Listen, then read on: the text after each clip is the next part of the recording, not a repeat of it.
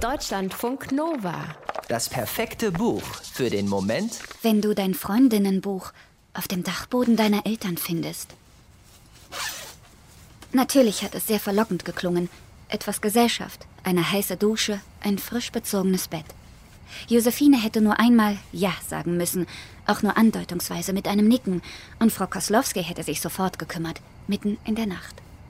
Aber Josephine hat alles abgelehnt die Gesellschaft, die Dusche und das frisch bezogene Bett.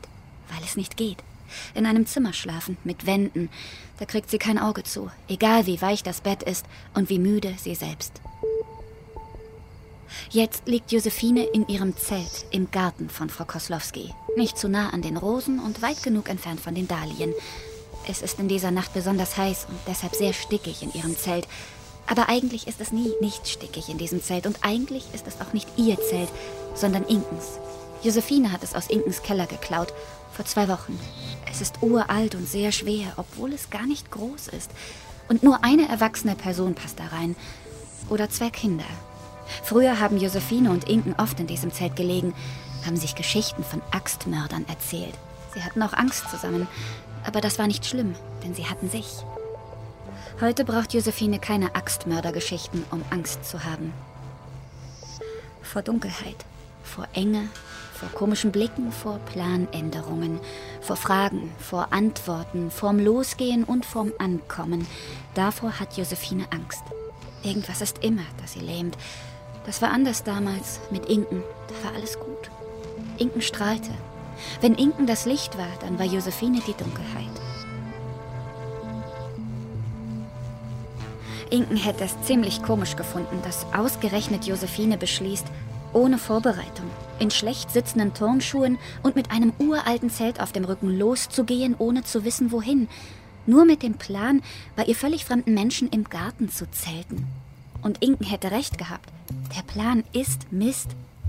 Aber jetzt ist Josephine unterwegs. Und Inken ist tot.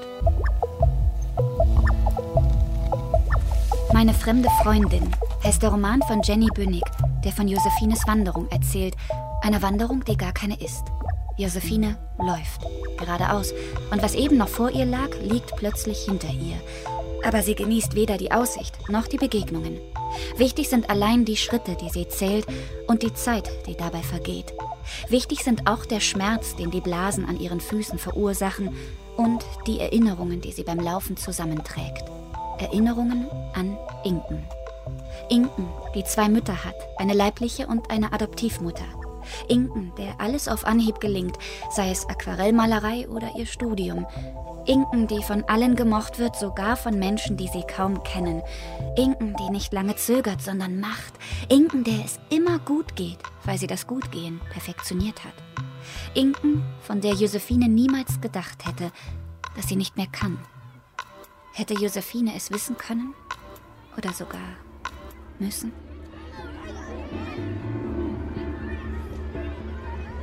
Sie sind sich das erste Mal im Sandkasten begegnet.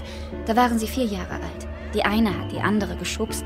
Darüber sind die Mütter der Mädchen ins Gespräch gekommen. Aus diesem kleinen Schubser entstand eine große Freundschaft, dachte Josephine zumindest immer. Sie machten von da an alles zusammen und wollten sich so ähnlich wie nur möglich sein. Wie Schwestern.